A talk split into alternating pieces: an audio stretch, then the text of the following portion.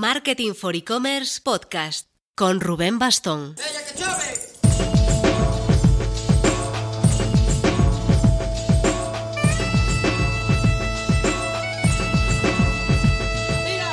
Hola marketers, estamos pasando por semanas hiperactivas, diríamos de nuevo.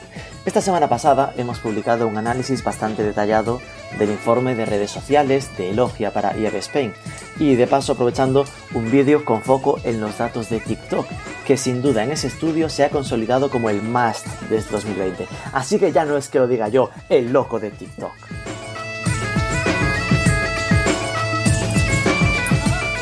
También hemos lanzado, con el apoyo del hosting SiteGround, un ebook en el que llevamos semanas trabajando.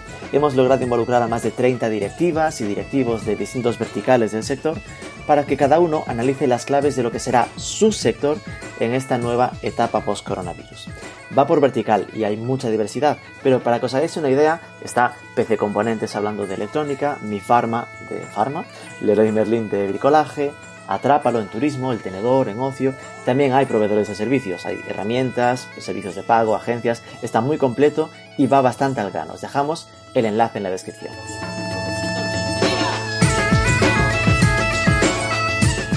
Y por lo demás, preparando nuestros dos próximos hitos. El martes 30 de junio tendremos un webinar sobre e-commerce B2B, de empresa a empresa, con dos casos de éxito bastante potentes.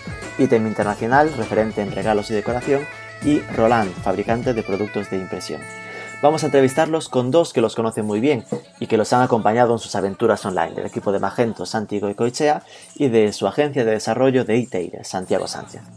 Y estamos además en pleno lanzamiento del evento Next ePayments del 9 de julio, aunque para eso aún queda tiempo para contaros más detalle. Os queda toda la info en descripción. Y en el programa de esta semana vamos a poner foco en el ASO, el posicionamiento de aplicaciones móviles. Es una disciplina que tuve bastante controlada en sus inicios, allá por 2013-2015, pero que sinceramente tengo un poco dejada de lado. Así que vamos a ponernos al día juntos entrevistando a Miriam Peláez, la CMO y co-founder de la agencia de ASO Picasso, de la herramienta para ASO de ASO Tool. Vamos que de ASO sabe un montonazo. Dios, matadme. Aunque lo que es de verdad para matarte es que no tengas la opción de pago a plazos con Aplázame. Son cero riesgos, todo ventajas. Los clientes compran, Aplázame te ingresa el dinero como si te pagasen de golpe. Es Aplázame el que asume todo el riesgo de ese aplazamiento de la compra. Y tú vendes más. Toda la info en aplázame.com.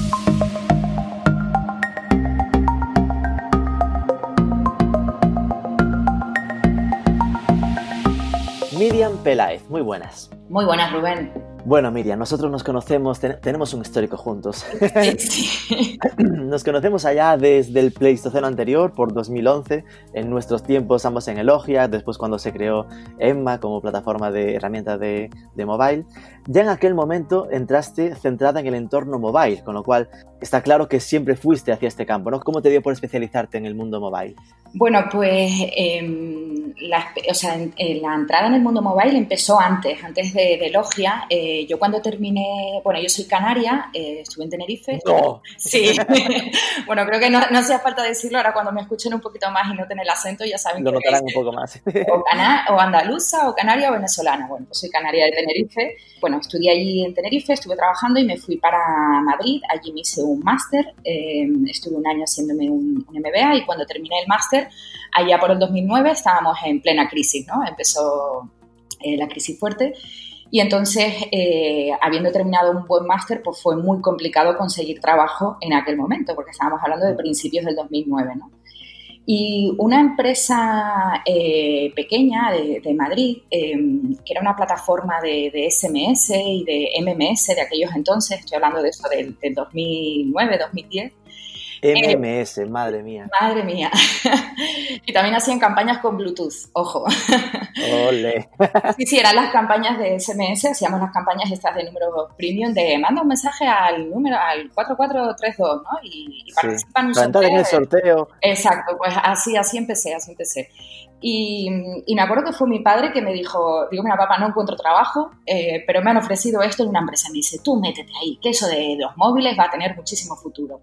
Qué visionario, qué bueno. En aquel momento no había ni aplicaciones, ni había nada, ¿no? Entonces me dijo, venga, venga, tú métete ahí. Y ahí estuve pues como un año y pico en esa empresa, ¿no? Y entonces me metí en, en pues toda la parte de campañas de SMS, MMS, Bluetooth y ahí empezaban ya las primeras aplicaciones en Java, bueno, todo muy, muy, bueno, del, del Pleistoceno, o sea, muy, muy, muy antiguo, ¿no? Y, pero era una empresa muy chiquitita, ¿no? Que aprendí muchísimo y tengo muy buen recuerdo de, de esa empresa, ¿no? Eh, Altiria se llama. Entonces, a partir de ahí, pues ya entré mucho más en el mundo mobile, empecé a leer un montón de contenido, ya me especialicé, o sea, empecé a, leer y aprender más temas de, de, mobile marketing. Y entonces, pues en ese momento, pues conocí a Antonio a través de las redes sociales y nos empezamos a seguir y él cuando elogia ya en ese momento ya empezó también con, con temas de mobile, pues me propusieron una oferta y ahí entré, ¿no? Y ahí sí que fue realmente eh, donde pude aprender muchísimo, ¿no? Por, por la parte de, especializada en elogia de e-commerce, con dos grandes proyectos que teníamos en, en aquel entonces. Y, y, ahí empezó el mundo del, del, mobile, ¿no? Entonces estamos hablando de 10 años, sí, 10 años. Antonio es Antonio Sánchez, actual sí. CEO en, en, la herramienta Emma. Sí. Eh, después, claro, a finales de 2013 es cuando te juntas con Daniel Peris sí. y lanzáis Picasso. Sí. ¿Existía en aquel momento, modo 2013, alguna agencia ya tan especializada en ese concepto de ASO? No, ninguna. Es decir, que fue como súper innovador. Sí, fue súper innovador y en aquel momento hablar de ASO era como, ¿de qué me estás hablando? ¿no? O sea, no había nadie que supiera lo que era el ASO. Pero sí que es cierto que ya veíamos viendo, o sea, leyendo ya temas de, bueno, de contenido más entre Estados Unidos y demás, ya veíamos un poco el tema de la tendencia de, de lo que era el posicionamiento en tiendas de aplicaciones, ¿no? Y entonces ahí, pues, eh, Dani con la experiencia que tiene en SEO, Dani tiene un perfil muy SEO, muy friki, eh, y yo pues la experiencia que ya había tenido en la parte de mobile y de, y de, gestión de cuentas y demás, pues decidimos lanzar Picasso, ¿no? Y ahí empezó todo. Cuéntanos, porque claro, ya estamos hablando de, de este palabra de ASO eh, y aún no lo hemos contextualizado, ¿no? Para poner unas bases sólidas a quien nos escucha, ¿cómo le explicarías a mi abuela qué es esto de la App Store Optimization? Bueno, a ver, eh, a tu abuela le, le, diría, bueno, a ver, entiendo que, que, que, partimos de la base de lo que sabemos que es una aplicación móvil y al final Bien, bueno. el ASO de una manera, de una manera muy, muy, muy sencilla es que cuando una persona busca en, en su móvil para poder encontrar una aplicación, eh, pues que la aplicación aparezca en los primeros resultados y que luego eh, le, le, enamore para poder descargársela, ¿no? O sea, básicamente es eso, ¿no? Es decir, el, un poco también el concepto de, del SEO, ¿no? Tener la máxima visibilidad para luego ser encontrada y descargada. ¿no? Es eso, ¿no? A mí siempre me recordó, y tiene toda la lógica, a que ASO es como una derivada del SEO, o un, un como una alternativa. Igual que ahora se, se, habla mucho del SEO en Amazon, el sí. SEO en YouTube, pues esto sería el SEO para aplicaciones móviles. Eh, sí, sí, sí, sí, tiene muchísimas, eh, muchísimas similitudes con, con el SEO, aunque también tiene grandes diferencias, ¿no? Pero sí que es un proceso de optimización y de conseguir visibilidad, ¿no? Yo, por ejemplo, recuerdo, en, ya hablo de aquel momento y tal, que cuando se empezaba ¿no? a hacer productos ASO, cuando tenías al final equipo en SEO querías montar cosas así, que ASO era como lo que se hacía en SEO, pero al final te quedabas como la sensación de que había menos cosas que hacer, ¿no? Que estabas, a, podías hacer como cuatro cositas, así siendo un poco polimalo, pero como que se quedaba un poco anclado. Y teniendo en cuenta que vosotros habéis modulado todo vuestro modelo de negocio en base a esto, sospecho que me estoy equivocando. ¿no? Pues, así que, sí. ¿podrías contarnos cuáles son estas fases de una estrategia de A ver, sí, sí que es cierto que en el, en el 2013, en el 2014, el ASO realmente, yo lo, yo, yo, el ASO era una fiesta en aquel entonces, ¿no? Porque sí que es cierto que, que tocando pocas cositas en, en la ficha, conseguías posicionarte en primeras posiciones y superar a, grandes marcas o grandes juegos simplemente tocando muy poquitas cosas en el metadata, ¿no? Pero eso era el 2013, que era una fiesta. Ahora estamos en el 2020 y esto es una guerra. Eso te ha pasado igual que con el propio Google, ¿no? Que en 2008, 2010 sí. era muy fácil hacer SEO, pero se ha ido complicando sí, poco a poco. Se ha ido complicando, los algoritmos han ido, se han ido profesionalizando, han sido cada vez son más complejos y, y cada vez hay más competencia. Entonces, eh, eh, primero lo que hay que entender es que el ASO no es solo, no es solo búsqueda, ¿no? No es solo posicionarte por, por ciertas palabras clave o por tu marca, ¿no? El ASO eh, engloba más temas, ¿no? Porque también hay una parte de conversión, no solo es conseguir la máxima visibilidad por una búsqueda o por una marca, sino que luego implica conversión, es decir, que cuando el usuario aterrice en esa ficha, porque aquí recordemos que el usuario tiene que llegar a la, tiene que pasar por App Store o por, o por Google Play, ¿no? Entonces tiene que aterrizar en esa ficha, en esa landing, y luego le tienes que convencer para descargar, ¿no? Entonces ahí también... Ya, partimos de que ya, ya no se mete solo en estar en top 5 de a esta palabra clave, sino que si además de que te vea, lo atraiga para clicar y para download, ¿no? Para exacto, exacto. Entonces hay una parte también de, de conversión, ¿no? Y luego también hay una parte, em, o sea, estaría la parte de búsqueda, estaría la parte de conversión, luego hay una parte em, que cada vez tiene más relevancia en la parte del ASO, que es em, el engagement con el producto, es decir, que una aplicación, por ejemplo, tenga muchísimos fallos, muchísimos errores, bloqueos y demás, eso hace que pierda posicionamiento en las tiendas. O sea, ya los algoritmos de, Apple y sobre todo el de Google ya tienen metido en su algoritmo eh, el ingrediente del buen producto, ¿no? Entonces, si tú tienes una app que falla muchísimo y tiene muchos errores, eso te va a penalizar en toda la parte de, de ASO, ¿no? Con lo cual ahora necesitamos tener un buen producto, tenemos una buena aplicación. Ahí entiendo, perdón que, te voy interrumpiendo, ¿eh? pero eh, que entonces volvemos a, la similitud con SEO, ¿no? Que eh, en SEO también se dice que Google al final está teniendo en cuenta la experiencia de usuario, ¿no? Que si ve que hay tasa de rebote o poca permanencia en la página o lo que sea, te va a penalizar y a la inversa, si tienes buena experiencia, te va a subir. Eh, pues aquí entiendo que si Apple identifica que la gente se la descarga, pero la, desinstala o que, la, o que pone una, malas opiniones, eso va, penalizando también. Exacto, exacto, exacto. Y ahí enlazo un poco con lo, que, con lo último que has comentado, eh, Rubén. Al final también hay que entender que, que las tiendas de, App Store y Google Play al final son también un marketplace, ¿no? Como comentabas antes de Amazon.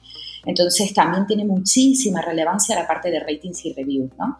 Si tú al final puedes tener, haber mm, invertido muchísimo en desarrollar el producto, haber hecho un marketing, haber hecho campañas, pero como luego la aplicación no le gusta a los usuarios y te empiecen a valorar mal y te empiezan a dejar comentarios negativos, todo el trabajo que has hecho no sirve para nada, ¿no? Porque es un poco lo que ocurre también en Amazon, ¿no? Que al final a la hora de, decidir si compramos o no un producto, pues eh, probablemente, aparte del precio, lo que miremos es la parte de, valoraciones y comentarios, ¿no? Entonces eso también tiene muchísimo impacto en, en el ASO. Con lo cual, por lo que me estás contando, entiendo que ahora mismo casi no, trabajáis solo el SEO, entre comillas, por imaginarlo, la parte de optimización para que se encuentre, sino que os metéis un poco a la cocina del producto, ¿no? Exacto. necesitamos que vamos a ayudarte en que sí, esté optimizado para X búsquedas, pero vamos a ponerte bonitas las imágenes para que genere atención y la gente se la quiera descargar. Revisamos los textos para que no solo tengan las keywords, sino que eh, haya un call to action para que se la descargue y revisamos que la aplicación pese poco la aplicación funcione bien, porque si no la van a penalizar por malas reviews y por lo que sea, ¿no? Correcto, correcto. Ok, eh, imaginándonos, imagínate que soy una, una app nueva que va a, vuestro ser, a vuestra web y os quiere contratar, ¿no? En plan, por, por, imaginar un poco esos checkpoints de qué cosas hacéis, es decir, cómo sería un orden de una estrategia. Vale. Nosotros normalmente eh, para trabajar el, el, ASO, eh, este, también volvemos, es que sí que es cierto que tiene muchas similitudes con el SEO, ¿vale? También se trabaja, exacto, se, empieza con una primera auditoría, ¿vale? Donde se analiza eh, todo lo que hay, todo lo que se ha hecho, analizamos todos los datos que nos permiten las consolas, todo eso lo vamos viendo también a través de herramientas y a partir de esa auditoría, ¿vale? Pues sale una nueva ficha ASO con unas keywords del proyecto, con un nuevo metadata, con una propuesta nueva de, imágenes, de iconos, screenshot, eh, vídeo.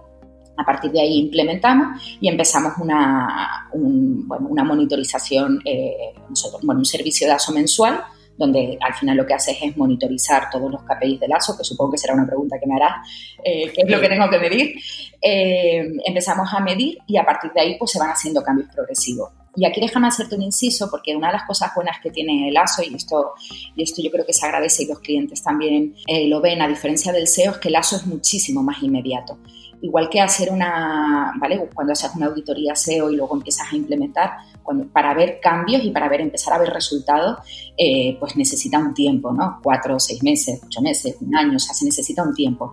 Aquí es mucho más inmediato. En el caso de App Store, en la primera semana ya vamos a ver resultados. En el caso de Google Play, entre la primera semana y el primer mes ya vemos resultados, con lo cual es mucho más dinámico y podemos em, eh, plantear propuestas, medir, ver resultados y lo que funciona bien, lo que no funciona, vuelves a hacer propuesta, ¿no? Es mucho más dinámico. Qué bueno, eso ya es interesante porque al final sí que es cierto que en el SEO siempre se habla de una estrategia seis meses como mínimo. Claro, claro. Y aquí es, mira, si en un mes no estamos notando cambios, es que hay que hacer más cambios. Exacto, exacto, es más divertido. Lo que sí que siempre tuve la sensación es que vi muy claro siempre que eh, ese trabajo inicial, ¿no? De, uff, hay que optimizar esto, hay que nada, pero siempre me costó más ver el día a día, ¿no? Ese, ese a mes 4, a mes 7, sí. eh, ¿en qué se consolida ese trabajo diario de, de, optimización? Vale, pues ahí, pues, por ejemplo, eh, nosotros tenemos clientes con los que llevamos trabajando cuatro años, ¿no? Entonces, eh, sí que hay, al final, claro, eh, evidentemente depende siempre del, del, tipo de producto, del tipo de, si es una app, es un juego, del tipo del vertical en el que estés, ¿no? Pero, por, por ejemplo, ponerte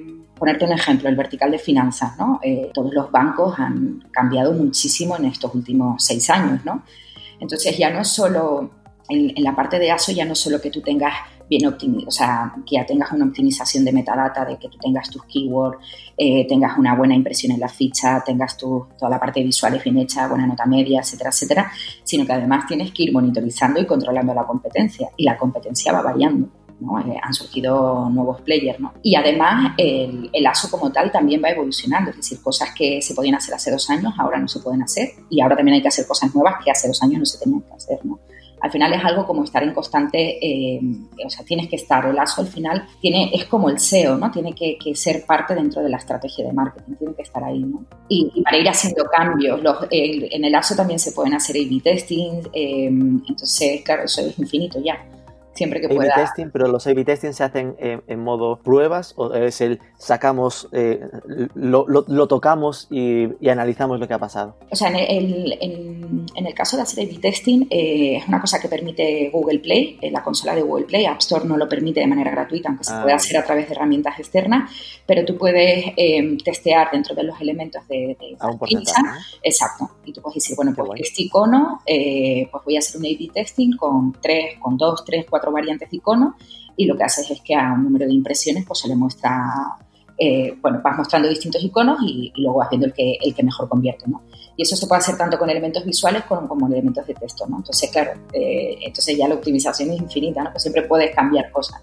Sé que en servicios es más complicado, pero si hubiese que buscar dar una... Porque claro, al final supongo que la gente conoce más los precios de, un, de campañas de SEO y tal, ¿no? Uh -huh. Pero ¿dónde suelen moverse, no? Pues esa auditoría inicial, ¿cuánto suele costar? O ese eh, eh, trabajo permanente de seguimiento mensual, ¿en cuánto suele estar? Supongo que me dirás, depende del cliente, pero si podemos imaginarnos dos tipos, ¿no? A un cliente pequeño y a un cliente grande, eh, por tener un poco una idea ¿no? de por dónde puede haber. Nosotros, eh, la diferencia no está tanto en cliente grande o cliente pequeño, ¿vale? Eh, la diferencia también está, en nuestro caso, de cómo trabajamos ¿Sí? nosotros, en el número de países. ¿Vale? Si claro. a, a sí, mayor... sí, iba una pregunta. Exacto, si hay más países, pues evidentemente el trabajo se multiplica, ¿no? Pero si partimos de una aplicación iOS y Android para, para el mercado de España, por ejemplo, lo que es una auditoría consultoría puede estar rondando los 2.000 euros, ¿vale? Para ambos sistemas operativos. Y luego lo que es un servicio de ASO mensual, nosotros está alrededor de unos 600 euros al mes, donde incluimos pues un servicio de ASO mensual, ¿vale? Donde durante todo el mes se van implementando este tipo de cambios que te comentaba que podemos ver resultados de manera mucho más inmediata eh, donde nos vamos adaptando y vamos monitorizando todos los, los, KPIs y todas las métricas, ¿vale? Para cualquier imprevisto que haya. Eh, normalmente también date cuenta que eh, las aplicaciones se suelen actualizar una vez al mes, con lo cual normalmente en una actualización aprovechamos para también hacer cambios en la data y poder ver resultados. Y luego pues también siempre incluye un informe mensual, ¿no? Entonces, vale. me he mojado y te he dicho los precios. Totalmente, de verdad. Es decir, con esto al final es un, mira, pues es hacerse la idea de que 2.000 euros más o menos en una auditoría inicial, el poner en marcha el proyecto, ¿no? Exacto. Y a partir de ahí, 600, si, es, si obviamente de repente es, ah, es que tengo 27 países, pues obviamente claro. va a ser un poco diferente. Claro, pero lo, lo, tenemos, ¿eh? O sea, tenemos algún cliente que, que, trabajamos a nivel worldwide, entonces, bueno, pues se hace un, un servicio distinto, pero monitorizamos todos los países, ¿no? Entonces sí que se me acumulan las preguntas porque, claro, van saliendo. Una de ellas sería, eh, precisamente, cómo se resuelve con las aplicaciones móviles la presencia multipaís. Es decir, eh, se supone que tienes que subir una aplicación por cada país o hay como dentro de las stores eh, tú subes una, pero vas determinando idiomas diferentes por países. ¿o lo exacto, exacto. Esa es la segunda opción. Si, si fuese la primera, nos volveríamos todos locos. Claro, claro. Claro. entiendo que es así, porque al final estoy pensando en un modelo como el de TikTok, ¿no? Pero bueno, muchas veces te encuentras algunas internacionales que están solo en inglés, pero entiendo que es por desidia de que no lo han traducido, ¿no? Claro, o sea, al final tú lo que haces es que, bueno, tú subes una aplicación y tú dices de dónde puede estar disponible esa aplicación. Tú lo puedes tener todo en inglés y decir que está disponible a nivel mundial, o luego ya puedes ir haciendo las adaptaciones a distintos países. Pero a la respuesta, la respuesta a tu pregunta es, yo subo una app a App Store y a Google Play y es ahí donde defino el número de países donde quiero que esté disponible.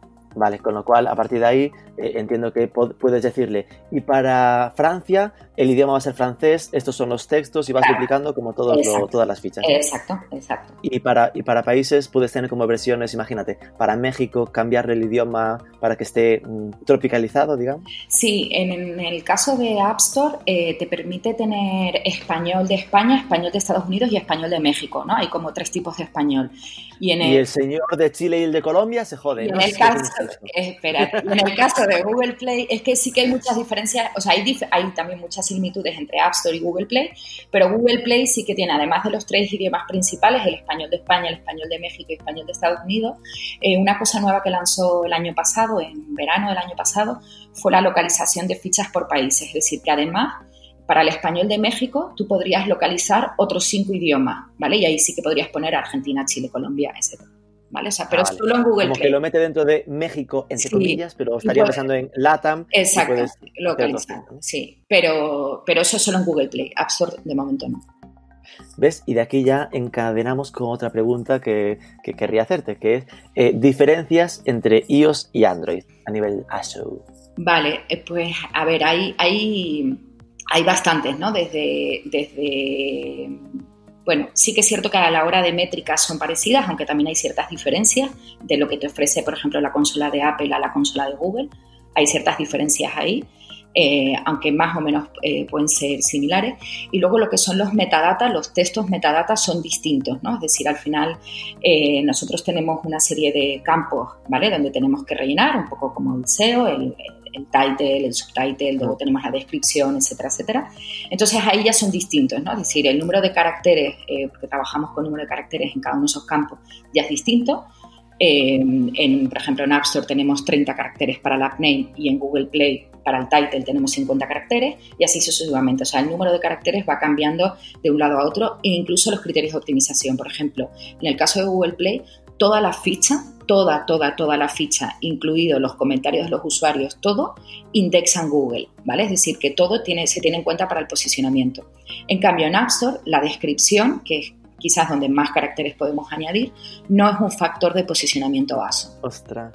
Entonces, em, en cambio, en App Store sí que tenemos un campo es un campo que a la gente de SEO le hace como mucha, no sé, hay un campo que se llama campo keyword, donde tú sí que le puedes señalar cuáles son tus keywords importantes, ¿no? Y puedes meter ahí las keywords. Eso Google Play no lo tiene. exacto. No, que había exacto, exacto, exacto. Entonces App Store, por ejemplo, tiene eso que Google, pues, pues no. Google dice, no me hace falta, yo ya recojo todo, ya, ya pongo a mi máquina a pensar. Exacto. Y luego, por ejemplo, en la parte de visuales también hay ciertas diferencias, pues, por ejemplo, pero es que además esto, Rubén, ha ido evolucionando tanto. O sea, yo recuerdo cómo eran las fichas hace... Eh, eh, cómo eran las fichas hace seis años y cómo son las fichas ahora, ¿no? Y, evidentemente ha ido evolucionando. Por ejemplo, App Store te permite subir hasta tres vídeos, ¿no? Puedes subir hasta tres vídeos. Cuando en los inicios App Store no tenía ni vídeo, ¿no? Eh, y Google Play solo te permite subir un vídeo, ¿no? Entonces, eh, y App Store además es súper riguroso, o sea, todas las, guidelines de Apple son bastante rigurosas. Apple sí que revisa todo de manera manual, Google es más automático. Y, en Apple, por ejemplo, todos los elementos visuales tienen que cumplir una serie de requisitos si no te rechazan la aplicación. En cambio, Google es como que todo pasa, ¿no? Y luego, pues, si incumples con algo, pues te pueden avisar por lo mejor a los dos o tres meses. Si Google en principio te acepta y después si recibe problemas ya, ya te elimina y Apple es no, no, aquí todo lo que entra está exquisito, ¿no? Exacto, exacto. ¿Cuánto tarda, eh, y ahora sí que nos vamos un poco de tema, ¿no? Pero ¿cuánto tarda una app desde que la pides la entrada, ¿no? En la store a, que la prueban en, cada uno de ellos? Bueno, pues eso también ha variado muchísimo. Ahora ya es mucho más inmediato. Antes em, eh, en Apple era cuestión de dos semanas em, y ahora es cuestión de uno o dos días. Oh, ¿vale? Y en el caso de Google Play es mucho más inmediato. Podemos estar hablando de seis horas, una hora, o perdón, seis horas un día eh, aproximadamente, o sea, es mucho más rápido. Y, subirlas en sí, si no recuerdo mal, en, Google era gratis y en, en, Apple casi gratis, creo que había que tener como una ficha de, de developer o algo así, ¿no? Que era sí, no eso la verdad es que no sé si ha cambiado, pero si no ha cambiado, en Google Play tú tienes que pagar 25 dólares por una cuenta de, de Google Play y es de por vida, ¿vale? O sea, pagas 25 ah, dólares y tú ya tienes tu cuenta de desarrollador. Y en el caso de App Store son 100 dólares al año.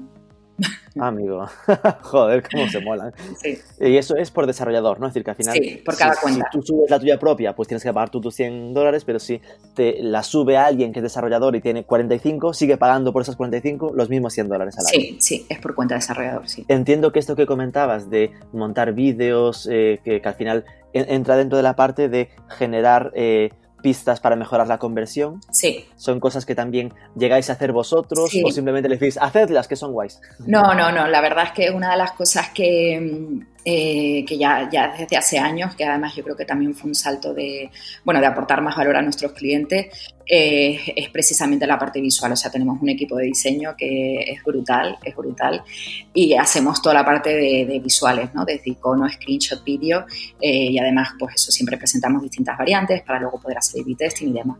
Y lo, tenemos, tenemos in-house, tenemos equipo de diseño y la verdad es que hacemos cosas súper chulas, tanto para apps como para juegos, ¿no? Que el mundo juegos es otra, es otro mundo se me quedaba colgado de hace ya tres o cuatro preguntas, cuando hablaste lo de, seguramente me preguntarás lo de los KPIs, pues vamos a por ello. Eh, ¿Cuáles son esos KPIs a los que hacéis seguimiento en una estrategia de ASO? A ver, eh, KPIs, o sea, por, por, una parte estarían los KPIs que, o sea, las métricas que te, que te facilitan las consolas, ¿vale? De, la consola de, Apple que se llama iTunes Connect y la de Google, que es Google Play Console, ahí te, te facilitan una serie de, datos, ¿no? Eh, que siempre nosotros recogemos y vamos monitorizando, eh, que es el tema, por ejemplo, en el caso de App Store, eh, número de impresiones, eh, o sea, cuántas veces se muestra la ficha de tu app, cuántas páginas vistas, es decir, cuánta gente ha clicado en, esa, en ese resultado de búsqueda y ha aterrizado en tu ficha, y cuántas Como visitas, digamos. Exacto, visitas, y cuánta gente instala, ¿vale? Esas tres métricas son súper importantes y además te las desglosan por fuente de tráfico. Te diferencia dentro de lo que es la parte más de ASO, Em, lo que es diferencia entre búsqueda y navegación, es decir, ahí puedes eh, diferenciar si esa instalación te viene a través de alguien que ha buscado una palabra o tu marca, de la gente que está navegando por la tienda y, te, y al final ha terminado descargando. ¿no? Entonces, la parte de ASO te la diferencia entre lo que es búsqueda y lo que es navegación. Y, también te da, dentro de lo que no es ASO, dentro de lo que sería el, no orgánico, como, como lo llamamos, también te diferencia de las descargas que te vienen por web o por app. Y también en el caso de Google Play por UTMs, también podrías eh, monitorizar los UTM. Y tenéis el dato un poco a los Search Console de Google, perdón por la continua referencia SEO, de, de, qué búsquedas llega ese tráfico, esas impresiones. En el caso de Google Play sí que hay información, pero muy todavía muy, muy, muy básica. Eh, sí te da información por keyword de, páginas vistas e instalaciones, o sea, te da, sí, de páginas vistas y de instalaciones, incluso de retención por keyword. Pero no hay, no hay un dato que tú puedas decir, oye, para esta keyword, ¿cuántas búsquedas se hacen en App Store o en Google Play? No lo hay vale, vale. Es decir, no tienes el dato de qué, volumen de búsquedas tienen las keywords, eso tienes que imaginártelo y tal, pero sí que cuando ya estás instalado, cuando ya tienes la aplicación, sí que te dice, eh, has recibido en la parte de Android 450 eh, visitas o impresiones que venían de esta búsqueda. Exacto, exacto. Pero para eso eh, lo que trabajamos son con herramientas ASO, eh, como eh, luego sí Como de ASO tú. que herramientas ASO sí que te dicen eh, de una manera un poco ponderada, te dicen el nivel de búsqueda que tiene una keyword. Entonces te lo pondrá a lo mejor del 0 a 100 y tú sabes pues que si tiene 70 es que se busca mucho y si tiene 4 es que se busca poco. ¿Y eso de dónde se saca? Ah, amigo, ah, amigo. no me digas, le ponemos una cifra a nosotros así. Eh, bueno, eso al final es un, es un algoritmo propio, o sea, es algo que se hace en base a mm, X cosas técnicas que yo ahí me pierdo, pero tenemos nuestro algoritmo propio como tienen un montón de herramientas de SEO herramientas también de ASO, ¿no? Entonces son algoritmos que... Que igual entiendo que al final la única, porque estoy intentando buscar cuál puede ser la fuente original para, para poner en marcha el algoritmo, ¿no? Y lo único que se me ocurre es eh, tener al final en el maquinillo, en la máquina, muchos datos de clientes, porque al final te, ya tengas unas estimaciones de de qué keywords suelen ser las más usadas, por lo tanto puedas ponerles un valor eh, mayor o menor para los siguientes que busquen. Sí, bueno, pues por ahí también van, los tiros. Cuantos más datos podamos recoger, pues más, información también tendremos en nuestra herramienta. En el caso de Apple, eh, Rubén, sí que nosotros, por ejemplo, en The utilizamos, em, están las campañas de Apple Search Ads, que es la parte pagada dentro de las tiendas de, de App Store. Entonces, en la propia plataforma de, de Apple Search Ads, que se llama ASA, ¿vale? O sea, es la parte de pagada de, Apple. Eh, sí que te da también eh, volúmenes de búsqueda, pero también te lo da ponderado. Entonces, nosotros, por ejemplo, en el caso de The Tool, cogemos el dato que nos da Apple. Ah, vale. vale. Pero también es ponderado, o sea, no te dice el número de búsqueda. En, bueno, eh, perdona Rubén, pero los factores me quedan un montón, o sea, los KPIs me quedan un montón, ¿eh? Luego si quieres... Ah, dime, dime. Pues sí, porque hasta ahora estábamos hablando de impresiones, visitas, instalaciones, y la siguiente pregunta que me, quedaba ya con esto era si teníais información de las desinstalaciones. Sí, correcto. O sea, lo que nos ofrecen las consolas, o sea, nosotros medimos impresiones, eh, páginas vistas, instalaciones, aunque en el caso de Google Play no tenemos impresiones. Eh, tenemos el dato del conversion rate, de cuánta gente eh, visita la ficha, cuánta gente termina instalando, y eso también lo tenemos por tipo de, de fuente. Y luego también tenemos errores y desinstalaciones, que además esas dos variables pues tienen peso, ¿no? Porque sabemos que cuanto, si tienes muchos errores o muchas desinstalaciones, eso afecta en el, en el, en el posicionamiento. Entonces, todo eso... antes de que avances. Eh, desinstalaciones es obvio, en plan la gente que se la ha descargado y la, y la ha quitado, pero ¿a qué le llama errores? ¿A que, se, a que pete la, la aplicación y, te salte ese rollo de notificar que ha, ha, sucedido un error, ¿no? Sí, se eh, sí, en el caso de Apple lo engloba todo en errores y en el caso de Google Play te diferencia entre bloqueos y ANR, ¿no? que al final son cuando se te peta la app, ¿vale? Y, entonces recogemos también ese volumen de errores y también hay como un umbral, ¿no? O sea, Google te dice, pues el número de errores no puede superar el 1%, entonces tú puedes ir viendo pues si estás por encima o por debajo de la tasa permitida de Google. Y cuando estás por encima de la tasa de, errores permitida por Google, se ve claramente bajada en visibilidad de, tu app, ¿no? Y todos los factores ASO se van un poco al Y en cuanto mejoras los errores, vuelve otra vez a subir todo, ¿no? Todas esas métricas son las que recogemos a través de las consolas y luego nosotros eh, pues utilizamos, eh, luego estarían el resto de métricas que, ahí trabajamos con herramientas ASO, evidentemente nosotros con la nuestra. Eh, pues ahí ya lo que monitorizamos son ranking de keyword, ¿vale? donde puedes ver qué posiciones tienes para una keyword en cada una de las plataformas y en cada uno de los países. Luego lo que son los top charts, los rankings de, categoría, de categoría, de grossing, de overall y demás. Y luego todo lo que es la parte de ratings y reviews, ¿no? Eh, pues monitorizar pues, los ratings que vas recibiendo de manera diaria, la nota media, los comentarios, qué tipo de comentarios, etcétera, etcétera. Entonces al final pues esos son los KPIs del ASO dudas que se me quedan por aquí eh, también apuntadas. Eh, hablabas de que se suele medir, que se mide el, conversion rate, así como se sabe más o menos el conversion rate e-commerce, que se mueve entre el 1 o 2% normalmente. ¿Cuál sería un conversion rate saneado en una app? Eh, en una app de e-commerce, el conversión no, No, no, por ser de e-commerce, en una app en general. Vale, pues te podría decir que la media, la media podría estar en un 25-30%. Es decir, que ya hay un 70% de la gente que visita la ficha que no termina instalando. Es uno de cada cuatro se la acaba instalando, ¿no? Hay gente que al final, eh, si está buscando, está predispuesto a, instalársela y que al final estará buscando tres o cuatro alternativas y se descarga una de las cuatro Exacto. como de media. Exacto, pero eso también ahí sí que vemos grandes diferencias. Eh, nosotros con, los datos que, tenemos vemos grandes diferencias entre lo que son grandes marcas de lo que son pues aplicaciones mucho menos conocidas. O sea, en grandes marcas eh, hemos visto ratios de conversión del 70% pero porque el que termina buscando, yo qué sé, eh, por ponerte, el que termina buscando Wallapop es porque quiere descargar. Es porque pongo, el, el, caso de Wallapop, ¿no? Pero si pusiéramos Zara, el que busca Zara es porque quiere descargarse Zara, ¿no? A no ser que luego Zara tenga una nota media malísima y muchos comentarios malísimos, entonces, pues, aunque sea Zara, no, me la voy a descargar, ¿no? Que, un caso así, si, si, es más baja de un 40 o un 50, es que algo muy mal están haciendo, ¿no? Sí, para una gran marca sí que es bastante más alto, ¿no? Y eh, eh, otra otro porcentaje parecido es eh, si tenéis una media estimada de qué es sano en las desinstalaciones, porque hay estudios ¿no? que te hablan de que es muy habitual que la mitad de las que te descargas te las desinstales en las 24 horas. Sí, sí, es muy heavy. El tema de desinstalaciones, al final, bueno, nosotros la parte de desinstalaciones también lo, lo, ya no solo el volumen, sino nosotros en la métrica que, que, miramos es la retención, ¿no? ¿Qué retención tiene una app a día 1, a día 7, a, a día 30, a día 60, a día 90, ¿no? Entonces ahí nos encontramos con que el ratio de retención es muy bajo y es quizás el gran reto de todas las apps y de, todos los juegos, porque no es tan difícil, entre comillas, conseguir una descarga, ¿vale? Al final eh, evidentemente, si tienes presupuesto y puedes hacer campañas de adquisición, vas a conseguir esa descarga. El reto está en que el usuario luego la, te siga usando, ¿no?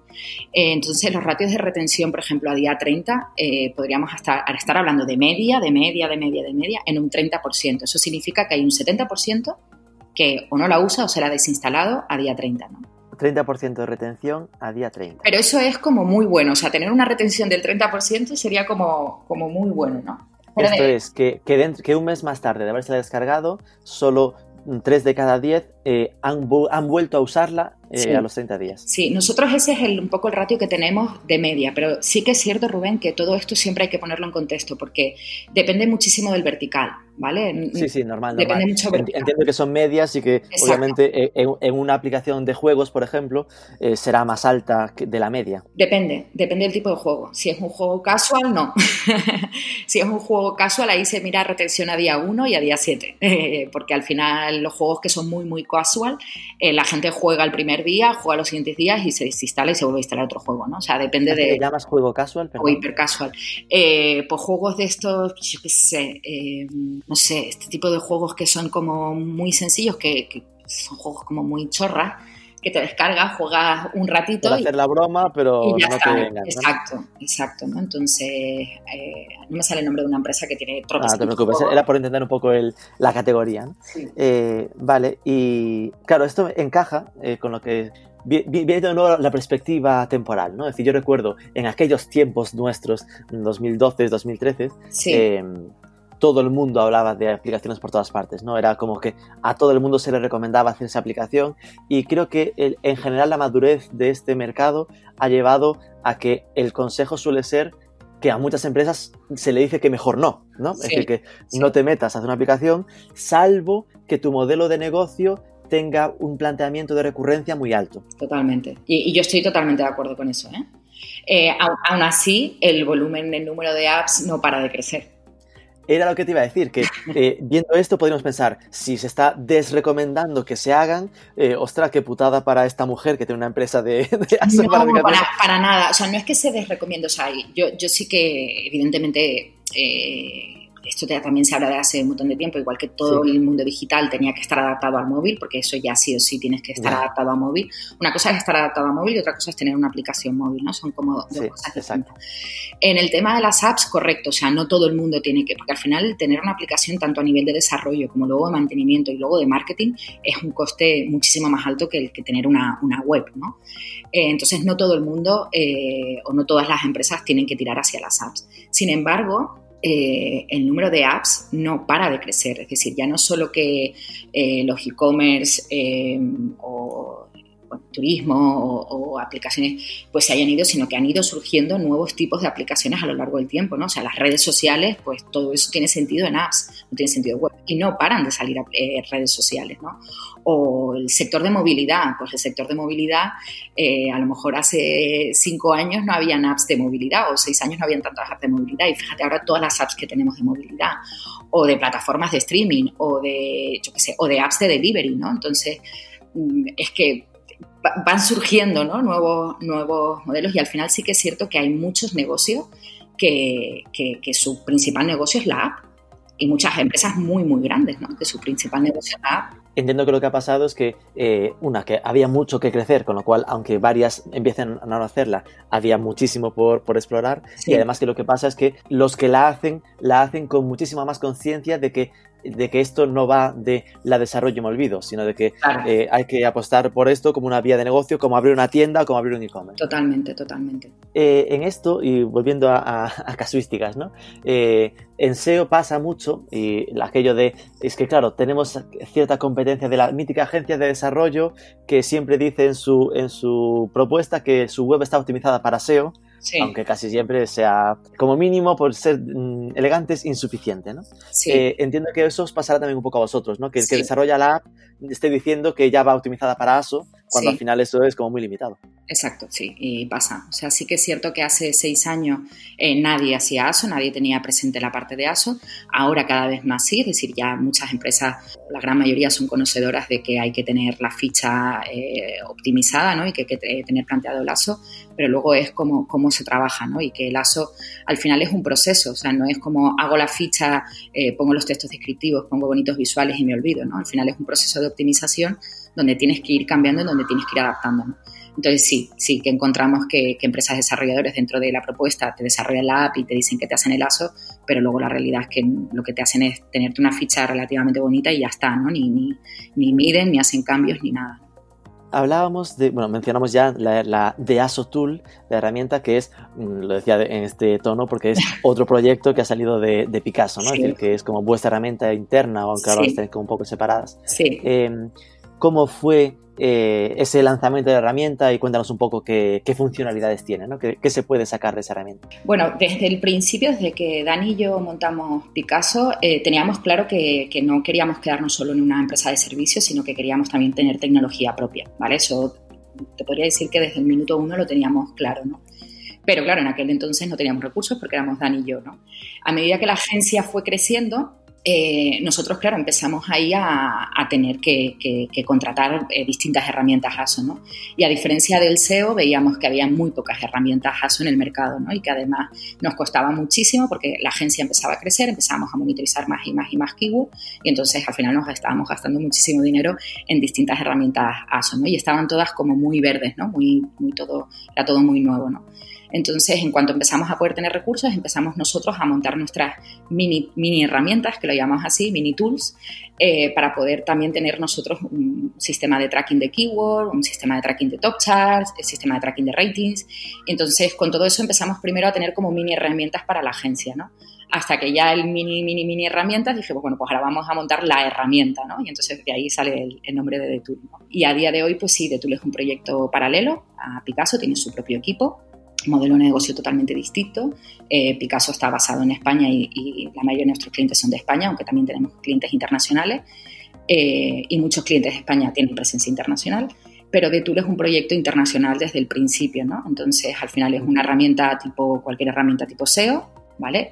Eh, que te permite hacer pues eso, tracking de keyword, tanto de tu app como de, la competencia, tracking de, de, top chart, ratings, o sea, monitorizar todo lo que son los KPIs que no te dan las consolas. Aún así, nosotros en DeTool sí que tenemos integraciones con consolas, es decir, tú puedes, te das de alta en DeTool y puedes integrar la consola tanto de App Store como de Google Play. Además, también tenemos otro tipo de integraciones, entonces con todo eso mezclamos datos y, tenemos toda la información ¿no? en, la, herramienta. Entiendo que está pensado para que sea algo que puedan utilizar otras agencias aparte de Picasso, ¿no? claro, claro, y lo, y, lo, y lo, usan, y lo usan. Y lo usan, tenemos varias agencias que, que usan de Tool estaba buscando el tema de precios y además es como bastante económico, ¿no? sí. Creo que era entre 40 y 200 euros. Como, Exacto, o sea, tenemos desde el plan más pequeño, el plan startup, que son 29 euros al mes, que eso está más pensado. Entiendo que es el, yo tengo una app, pues la monitorizo mm, personalmente con esto. Exacto, y luego pues vas creciendo, o sea, los planes van creciendo en base al volumen de apps que tienes y en base al volumen de keywords que vas a traquear.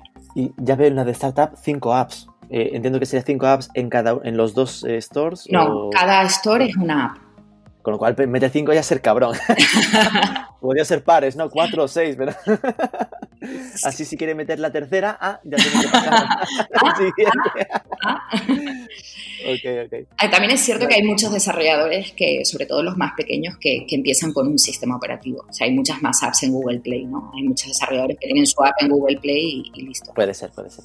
Y entiendo, estamos hablando siempre de Android e iOS. Sí. Supongo que son los dos principales y que ya poca gente se mete a desarrollar para Windows estas historias. Sí, sí, sí, sí, sí. Lo que pasa es que sí que es cierto que, que en el último año, o sea, desde el 2019 y este año 2020, em, la tienda de Huawei está cogiendo bastante protagonismo, es decir, em, Huawei App Gallery, que es como se llama la, tienda de Huawei, está cogiendo bastante protagonismo, pero aún así la penetración es muy, muy baja. ¿no? O sea, o sea eh, Google y, Apple tienen el 90 y tanto por ciento de la cuota de mercado está bien mencionarlo porque teniendo en cuenta que Huawei, después de lo que pasó con Estados Unidos, que le cerraron el, su iOS, ¿no? el Android, que tuvieron que hacerse su propio iOS, puede ser que en tendencia lo que estén, hayan provocado es que mm. poco a poco eso vaya a crecer y se convierta en el tercero en discordia. Sí, y me consta que están invirtiendo muchísimo en potenciar la Huawei Gallery.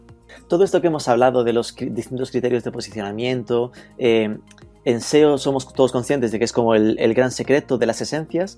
Aquí realmente eh, hay visibilidad, es decir, Apple te dice, aquí los tienes, eh, síguelos, o, igualmente son cuestión de aprendizaje, los tenéis, eh, lo sabéis, pero no, no son oficiales.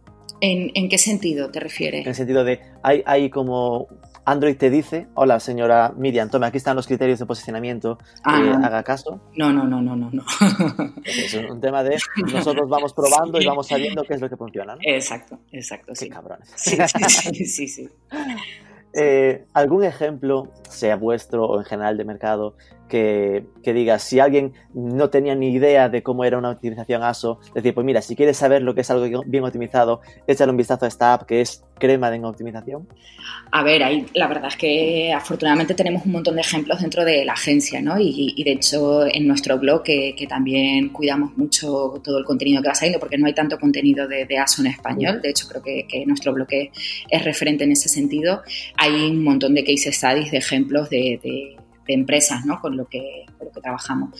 Em, pero te, podría decir que para mirar ejemplos, em, de buenos ejemplos, mire, miría a grandes juegos. O sea, quien mejor hace ASO en App Store y en Google Play son los, son los grandes juegos juegos, ¿no? En vacaciones es lo más competido y los que tienen que currárselo para hacer fuegos artificiales, ¿no? Sí, sí. Es la parte de juegos quizás es donde esté más, más donde podamos encontrar grandes ejemplos, ¿no? Y ya por meternos eh, en, historias hacia adelante, ¿no? En plan de, eh, ¿cómo crees que será el futuro de la navegación móvil, ¿no? En plan, siempre está ese debate de si tirará hacia app, de si se quedará en el navegador. ¿Cuál crees que ganará la batalla o quién tirará, tirará hacia arriba?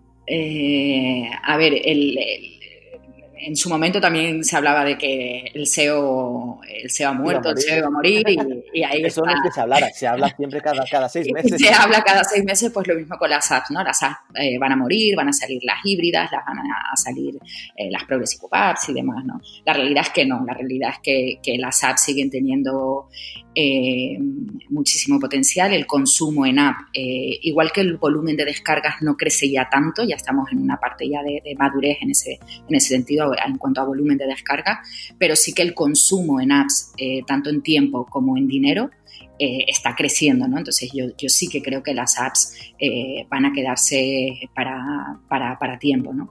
Y en el caso de que cambie, nosotros nos adaptaremos, ¿no? Pero, pero el, concepto como, como, aplicación, el concepto de app, va, va, a seguir existiendo, independientemente de sea en un smartphone o sea en, en, en cualquier otro dispositivo, ¿no? a mí ese tipo de estudios del aumento en, uso de, apps a veces siempre me genera una duda muy obvia y es que es que el propio navegador Chrome en el móvil es una app. Claro.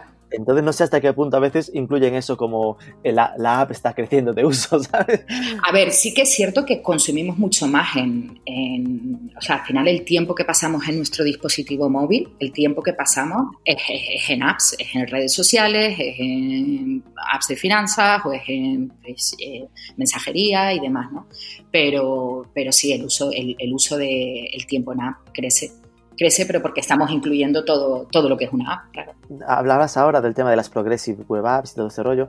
Eh, por si alguien está en ese punto de empezar o no empezar, eh, normalmente siempre se suele recomendar lo de la app nativa para iOS y otra nativa para, para, Android. para Android y tal. Sí. ¿Hasta qué punto eso es relevante a la hora de optimizar, ¿no? a la hora de trabajar el posicionamiento? Es decir, es ese punto de si quieres tomártelo en serio, haz las nativas o, podría perfectamente trabajarse una Progressive Web App, por ejemplo, meterla como app y que eso tire bien a nivel posicionamiento. Pues ahí las respuestas dependen, ¿no? O sea, depende de la envergadura del proyecto. O sea, si va a ser una aplicación que es pequeña, que es una aplicación de contenidos y, y muy básica, eh, pues probablemente con una eh, híbrida eh, o una Progressive App puede ser que sea suficiente a día de hoy. Pero si la envergadura del si el proyecto es más transaccional, es una app de e-commerce, es una app de movilidad, o sea, cuando hay ya más parte transaccional, al final la experiencia también me dice que muchas aplicaciones que, o empresas que empezaron con, con el híbrido se han tenido que pasar al nativo. Ahí no sé si conoces, y sé que es muy táctico, igual es preguntar muy al detalle, ¿no? Pero eh, a nivel de e-commerce me suena un proyecto, se llama Reskit, eh, que, que, de algún modo te hace la adaptación web para convertírtela en aplicación para los dos sistemas operativos. Sí. No sé si alguna vez te has cruzado con un proyecto así, si eso es más o menos decente para esto. Sí, sí que me lo he encontrado en esto, pero te digo que normal, sí, pero normalmente para proyectos pequeños. Para entendernos, un Privalia no se va a poner. No, no. Porque depende su negocio, o un Ava, o un Ava English, ¿no? Depende su negocio puramente de la app. Exacto. que ahí... Exacto. Exacto. Al final es, pensar, yo lo, supongo y lo entiendo como lo mismo que montarte un e-commerce con WooCommerce o, o, Shopify, ¿no? Pues cuando empiezas está bien, pero si, si va a ser un, proyecto grande, pues normalmente tirarás a un Magento, Salesforce o un proyecto así. Exacto, pues sí, muy buena similitud, sí. ¿Qué, evoluciones crees que habrá? Porque estamos hablando constantemente de que del 2014 ahora ha cambiado mucho. ¿Por dónde crees que va a moverse la evolución de, de las técnicas ASO en los próximos meses, años? Saca tu bola de cristal. A ver, eh, eh, yo creo que tirará más eh, eso que, comentaba, que, lo, que, lo, decía antes como algo normal, es que, el producto o el engagement que haya con, la aplicación, creo que va a tener cada vez mucha más relevancia. Esto es algo nuevo, es decir, antes no se tenía en cuenta, por ejemplo, la tasa de fallos o, el engagement que había. Creo que eso va a tener cada vez mucho más relevancia, ¿no? Y luego creo que también las tiendas en sí, eh, tanto App Store como, Google Play, ya, están empezando a, empezar a ofrecerte contenido mucho más personalizado para el usuario, ¿no? que al final cuando tú navegas por App Store y yo navegue por App Store, eh, lo que te aparece a ti, lo que me aparece a mí sea distinto, ¿no? Eh, en base a lo que tú te has descargado, en base a tus preferencias y demás. O sea, creo que va a tender más hacia, hacia la personalización ¿no? y, y que va a tender más a tener mejor producto. ¿no? Es decir, personalización y experiencia de usuario. Sí, sí. El, el tema de Voice Search, que además hablando de que ya son búsquedas puras en móvil, ¿eso notáis que os haya ido afectando en los últimos meses o que vaya a afectar a, típico de pues sí notamos que las búsquedas son cada vez más extensas o más largas? Eh, no? no? pero sí que es cierto que el tema de búsquedas por voz pues tendrá también su, su, relevancia en las tiendas. O sea, al final lo que pasa es que a día de hoy que yo sepa no hay una forma de, medir, ¿no? Si esa búsqueda te llega por una búsqueda por voz o te llega por una búsqueda... Sí, solo puedes intuirlo por si, claro. si, si, es una búsqueda más larga, ¿no? sí, sí, pero no hay forma de, medirlo, pero sí que entiendo que, que las búsquedas por voz son una tendencia conciencia y que, eso también llegará a las tiendas. Pues aquí llegamos, solo te pediría como despedida si nos das una idea de posible entrevistada o entrevistado a quien atracar, que nos digas, este tío sabe, sabe mucho de algo de marketing digital. Pues yo te voy a tener que proponer a Dani, porque al final... Pero bueno, ¿qué es vos? a ver, eh, bueno, uno porque Dani sabe un montón, o sea, creo que es un perfil que, que puede aportar, puede aportar muchísimo. Un toque diferente. Un toque diferente, Dani sabe mucho, o sea, no, no solo te va a poder hablar de, ASO, te puede hablar de, de growth en, general. Y además sí, habla... que he notado que habéis tomado, ¿no? El tema de, de growth y tal. Sí, y además eh, Dani es una persona que, que, habla muy bien, o sea, tiene voz de locutor de radio, a mí me, me, encanta, por no decir otra cosa, y creo que, que puede aportar A pesar de que lo dejes mezclarse con gente como Jordi Ordóñez, que no sé cómo aceptas que hagan cosas así. Pero yo sí, yo te propondría a él, porque creo que no ha participado todavía en Marketing for E-Commerce y Y creo es que... Primero vamos a la gente importante, ¿sabes? ya... te agradezco que, me, que, que, hayas empezado por mí, o sea, eso aparte de por, por la relación que tenemos y que nos conocemos, pero yo te propondría, Dani, sí, creo que, puede ser un podcast muy, muy divertido. Ok, ok no, nos lo apuntamos. Eh, nosotros siempre intentamos buscar siempre tener como un, tema foco, ¿no? Entonces, eh, obviamente buscaremos el enfoque de cómo no repetirlo. Claro, claro. a lo mejor una línea a lo mobile, eh, mobile, mobile growth, ¿no? Sí, sí. Móvil o algo así. Sí, sí, Podría ser interesante. Sí. Pues vale, muchísimas gracias, Miriam, ha sido un placer. Muchísimas gracias, Rubén. Un abrazo fuerte.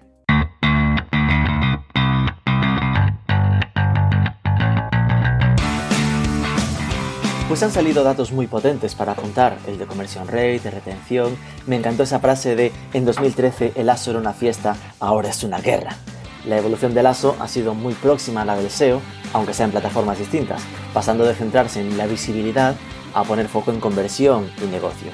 Sin duda, la parte positiva de esto, del posicionamiento de aplicaciones, es que los resultados de los esfuerzos se ven mucho antes en los almacenes de aplicaciones que en Google.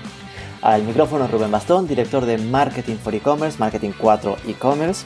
Espero que os haya resultado útil. Si ha sido así, compartidlo en redes, mencionadnos, difundid la palabra, dadnos un like, un comentario, review, lo que queráis. Sobre todo, suscribíos que es gratis y nos escuchamos el próximo lunes.